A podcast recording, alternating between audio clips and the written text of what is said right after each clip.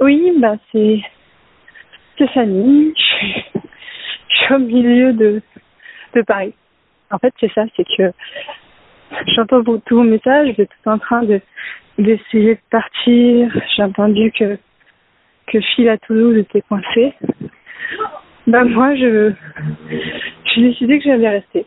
Voilà, bah, parce que je j'aurais jamais pu partir, que ma famille allait sur un autre continent, donc euh, personne à rejoindre. Donc il y, a, vraiment une atmosphère de fin du monde à Paris. C'est c'est tout parce que il n'y a plus personne. Enfin, on va dire que 90% des gens sont partis. Donc les seuls gens qu'on croise, c'est des, soit des pillards, soit des gens un peu comme moi, résignés. Donc, euh, donc je me balade et Paris tout vite, c'est quand même pas mal. C'est dommage qu'on qu'on ne le voit que dans de telles conditions. C'est beau en plus. Non, mais je sais pas, j'ai presque envie de tenter des trucs drôles qu'on d'essayer de rentrer dans le loup, d'essayer de rentrer. Euh...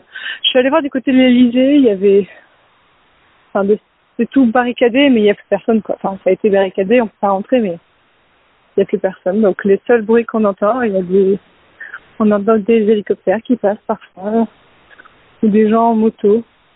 Il y a beaucoup de gens en moto qui circulent parce que du coup, entre les voitures abandonnées, c'est plus simple. Bah, bonne chance pour les autres. De toute façon, on, on meurt bien un jour, non?